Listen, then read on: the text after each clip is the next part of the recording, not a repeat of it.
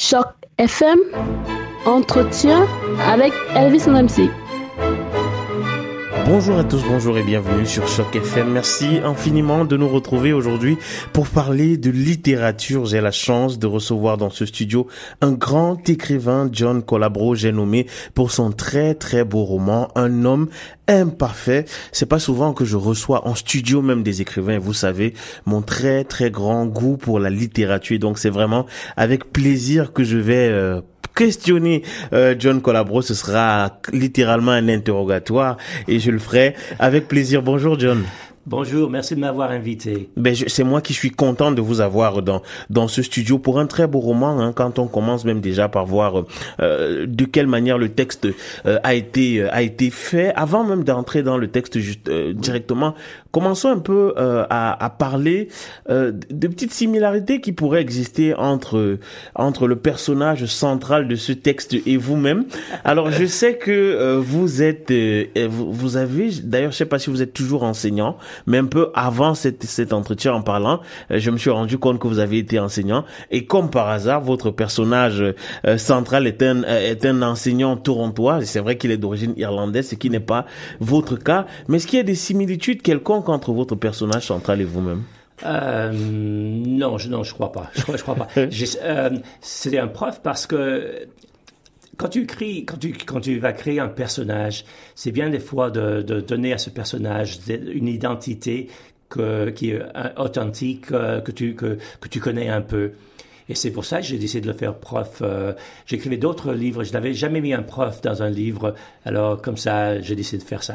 Ok, ben c'est une très très bonne chose. Alors, vous avez développé pour ce livre le trouble identitaire relatif à l'identité corporelle. Est-ce que ça existe vraiment? Oui, oui, ça existe vraiment. Euh, moi, euh, quand j'étais en train d'écrire mon dernier livre, euh, Le Cousin, j'ai rencontré ce, trouble dans un article que j'ai lu. Et je me suis dit, mais c'est pas vrai ça. Qu'est-ce qui arrive? Alors, je l'ai mis de côté. Et puis, quand je, cherchais une idée pour mon prochain livre, j'ai fait des recherches et j'ai trouvé que c'était un vrai trouble et qu'il y avait beaucoup de personnes, beaucoup, on peut dire, euh, euh, je sais pas, les, personnes que j'ai, quand j'ai fait des recherches, on peut parler de 200, 300 personnes. C'est pas beaucoup ça, mais c'est beaucoup en termes de, de ce, ce, trouble qui est, qui les angoissait. Alors, euh, en tout cas, c'est comme ça que j'ai commencé. Alors, euh, pour euh, peindre un peu euh, le roman, il s'agit de l'histoire de Jack Yoch, qui est en fait un enseignant et qui souffre de ce trouble-là. Et son problème à lui, c'est qu'il a du mal à composer avec son, son bras gauche, oui. ce qui est très très particulier. Est-ce que dans vos recherches, justement, vous avez trouvé ce trouble spécifique ou vous l'avez inventé? Non, c'est le, le on a trouvé que la plupart des personnes qui ont ce problème-là, ce, ce, ce, euh, ce, trouble, euh, sont des problèmes avec le, un bras ou une jambe. Wow. Ça, c'est des choses que j'ai trouvées. Alors c'est quelque chose de très dramatique quand on a du mal à vivre avec un de ses membres. Euh, généralement, qu'est-ce qui, qu'est-ce, quelles sont les, les solutions vers lesquelles ces personnes vont? Est-ce qu'il faut aller, on peut aller jusqu'à l'amputation? Le problème, c'était que les, les personnes ne comprennent pas. Quand ça a commencé à se faire voir dans, la société, les personnes n'ont pas compris d'où ça venait. Au commencement, ils ont, ils ont pensé que c'était un problème psychologue. Mais on a trouvé qu'avec la psychologie, on ne pouvait pas aider les personnes qui avaient ce trouble. Et maintenant, on comprend que c'est une chose euh, qui, qui, devient, c'est la neurologie. C'est une, une chose qui est dans le cerveau. C'est que quand la personne a grandi, le cerveau n'a pas cartographié le corps propre de cette personne. Et euh, la vérité, c'est qu'il n'y a pas de solution. La solution seule pour beaucoup de ces personnes, c'est l'amputation. On a trouvé que seulement quand une personne fait cette amputation, on trouve qu'ils sont soignés pour dire, pour dire le mot soigné, parce qu'ils se trouvent plus bien, ils se trouvent plus parfaits quand ils ont fait cette imputation.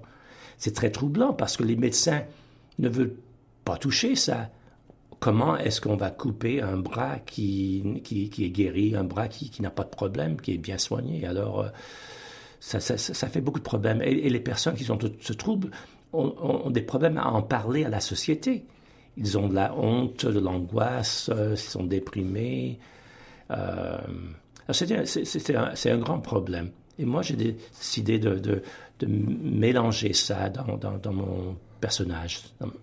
Alors, pour venir un peu à votre processus d'écriture, il y a quelque chose de très intéressant chez vous qui ressemble un peu à un auteur que j'aime beaucoup. Il s'appelle Chester Himes, qui en fait était un Américain installé en France dans les années 50 et qui écrivait en français ce texte était traduit, qui écrivait en anglais autant pour moi, ce texte était traduit en, français avant d'être publié en France euh, et avant même euh, que, que, que, ces textes ne soient publiés ensuite aux États-Unis. Alors quelque chose d'étrange, c'est que vous parlez parfaitement français. Merci. Mais euh, le, ce texte est une traduction. Comment ça s'explique? Parce que, pour dire la vérité, j'essayais d'écrire en français et je trouvais que j'écrivais quand j'écrivais en français, je trouvais pas les les, les, euh, des, les mots qui donnaient parfaitement ce que je pensais. Parce que je vis à Toronto d'une cinquantaine d'années. Ah. Euh, je suis immersé dans l'anglais.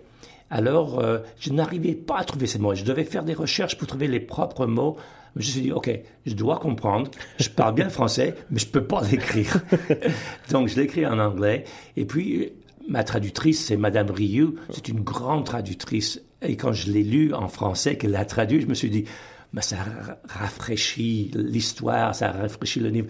J'étais très content et je me suis dit, dorénavant, j'écris seulement en anglais et je fais traduire à quelqu'un d'autre. Alors pour bien comprendre, c'est vous écrivez en anglais, le texte est d'abord traduit, est d'abord publié euh, en anglais avant d'être repris par une maison d'édition euh, euh, francophone, c'est bien ça. Et alors Petite curiosité, vous êtes installé à Toronto.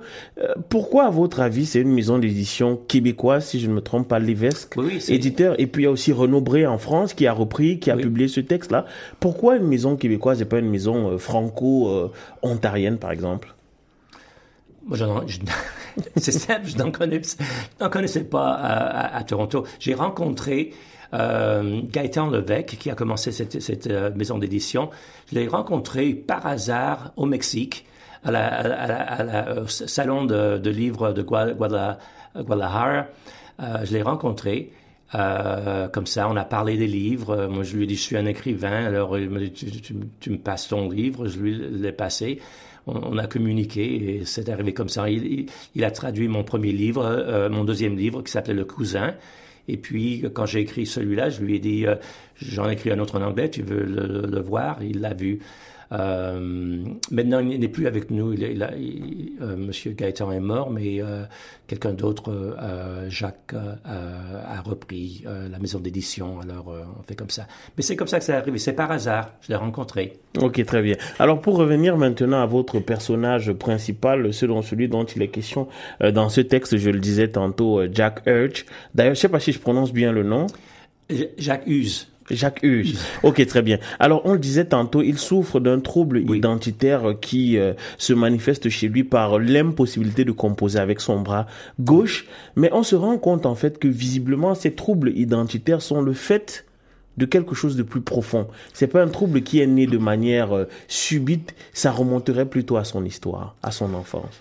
Oui, parce que euh, j'ai trouvé que quand je faisais des, recherches sur ce trouble, il y a beaucoup de, de ces personnes qui, qui, qui, qui, qui il souffrait aussi d'autres choses, euh, isolation des fois, euh, ou, des choses quand ils étaient très petits, ils ont trouvé, ils, ont eu un trauma quand ils étaient, quand ils étaient petits.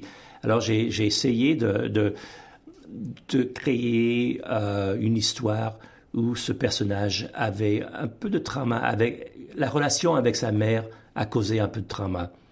Alors je l'ai fait exprès pour faire voir que des fois, on n'est pas certain si c'est vraiment une chose euh, neurologique dans le cerveau ou c'est une chose psychologique, une chose qu'on y pense seulement. Alors j'ai fait ça. Alors comme ça, dans le livre, on ne sait pas. Est-ce que c'est... Mais l'idée, c'est de montrer qu'on souffre. Même si c'est d'un côté neurologique ou psychologique, ça ne fait rien. On souffre, on doit trouver une solution. Et c'est, j'ai parti de, comme ça, j'ai commencé le livre comme ça.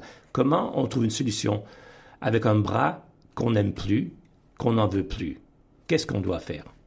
Alors c'est comme ça que ça commence. Et j'ai viré d'un côté à l'autre pour arriver au point où la personne a décidé je dois trouver une solution personnelle, une solution qui va m'aider à moi, pas une solution que la société va me donner. Euh, il, parle avec une voisine, la voisine représente la société, la société lui n'y comprend pas, veut l'aider mais ne sait pas quoi faire, comme ça il doit trouver une solution personnelle. Et, justement, comment faire face à ce, à ce type de problématique? Parce que, comme vous le disiez tantôt, pour la société, ça peut être jugé comme quelque chose d'extravagant. Ce n'est pas un problème sérieux. Il y a des problèmes bien plus importants. Il y a des gens qui souffrent de cancer. Euh, il y a des, des, des, difficultés déjà très importantes dans la société en termes de maladies. De quelle manière est-ce qu'on réagit? Est-ce que la société réagit face à ce personnage? Et euh, comme, vous voyez, j'ai mis ça dans le caractère de, la voisine. On, réagit euh, avec euh, incrédulité. On n'y croit pas. C'est pas possible. Euh, tu, tu, tu, taquines. Tu, que ça.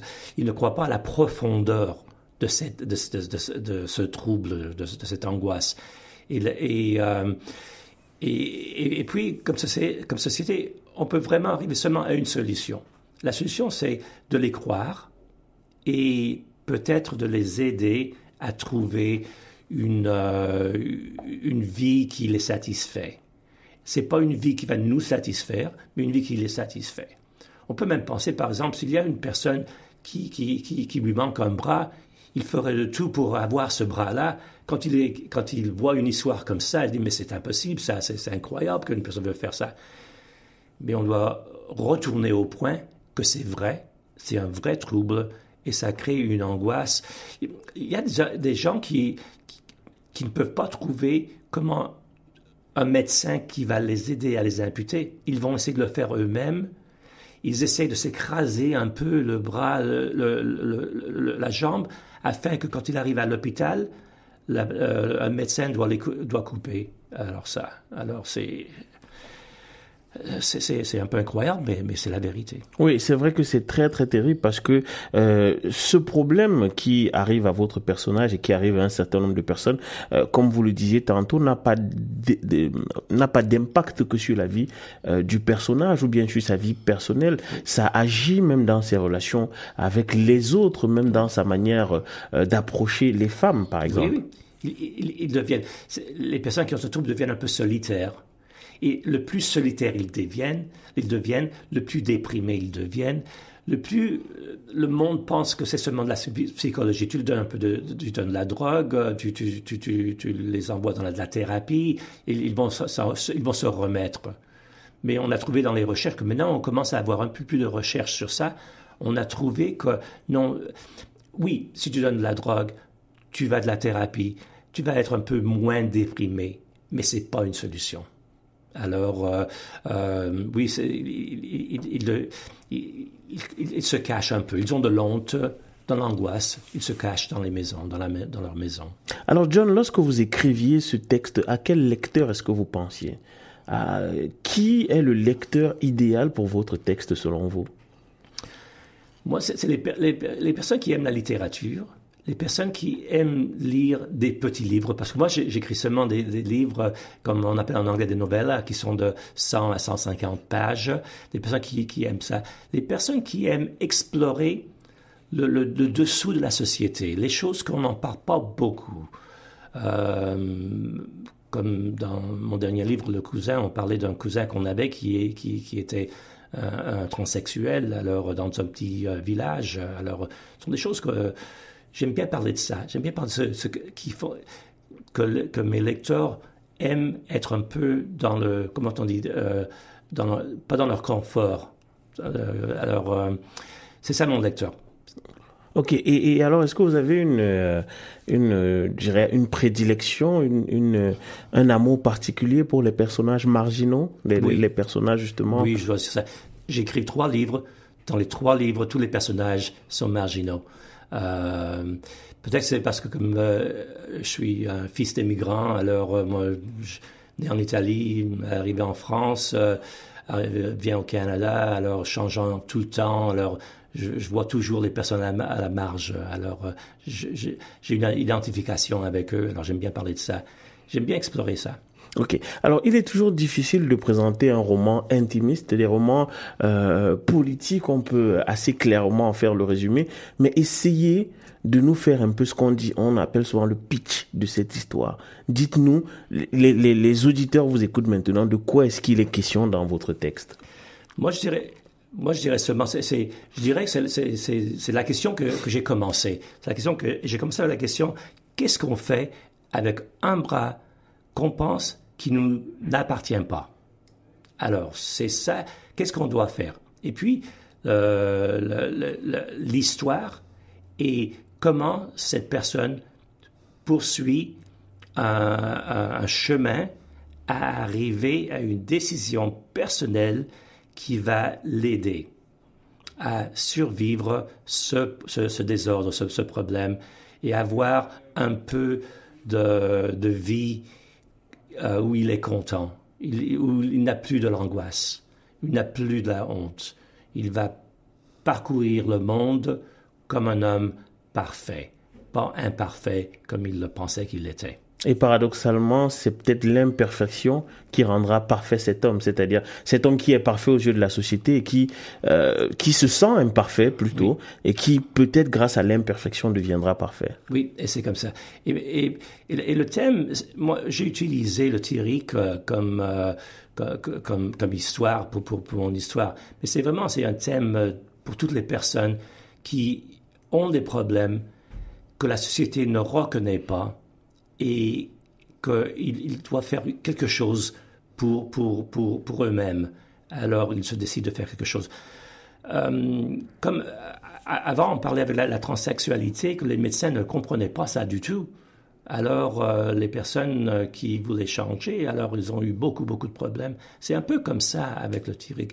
Alors, c'est un thème qui, qui est pour toutes les personnes qui veulent changer une chose et comment faire ce changement pour, eux-mêmes, pas pour la société. Très bien. Alors, euh, j'ai le plaisir de recevoir euh, John Colabro qui nous parle de sa quête de personnages marginaux. Alors, euh, John, il est clair que vous n'écrirez pas en français, puisque vous l'avez, vous l'avez déjà dit, mais vous, vous avez une, une production littéraire foisonnante. C'est quoi la suite après avoir défendu ce texte-ci? Est-ce que vous êtes déjà en train sur d'autres projets? Oui, je pensais à, à, un autre livre. je suis pas encore certain d'où je vais. J'ai le titre. je sais pas pourquoi, parce que d'habitude le titre me vient plus tard, mais cette fois-ci le titre m'est arrivé avant. Euh, euh, le titre s'appelle La fin de l'histoire. Wow. Euh, et euh, dire le titre en français. Euh, c'est euh, J'imagine que c'est en anglais. C'est en anglais. Oui, the, end of story. The, end of, the, end of history. Oh, ok. The end of history. Ok, très bien. Alors, c'est la fin de l'histoire comme ça. Euh, et euh, je ne suis pas certain où ça va aller, mais, euh, je, je vais faire des recherches. Ça va être un peu sur la vieillesse, peut-être, euh, ou la mort, euh, je sais pas. Je vais trouver un, je vais trouver un, mais je, te jure que je vais trouver un personnage marginal qui a des problèmes. Mais ça, c'est excellent. Merci infiniment, John Collabro, d'être venu dans ce studio. Je rappelle que vous vous fondez de ce très beau texte, Un homme imparfait, paru chez l'évêque éditeur et aussi chez Renaud Bré en France. Est-ce que je peux dire aussi qu'on peut le trouver euh, à la librairie Mosaïque ah de, Toronto Oui, qui est situé dans les locaux de l'Alliance française, 25 euh, chemin Spadina à Toronto, oui. Euh, effectivement, et que vous pouvez effectivement aussi retrouver euh, en ligne chez tous les, les, grands distributeurs. Merci beaucoup, John. Je peux, faire un autre avertissement. Je vais être au salon de Toronto le samedi, alors venez me trouver là. Je vais vous parler un peu plus de, du Tyrique. Ok, ben ça c'est une très très bonne chose puisque vous êtes déjà d'une certaine manière un expert en la matière. Merci beaucoup John. Merci, d'être passé dans les studios. Merci. Merci.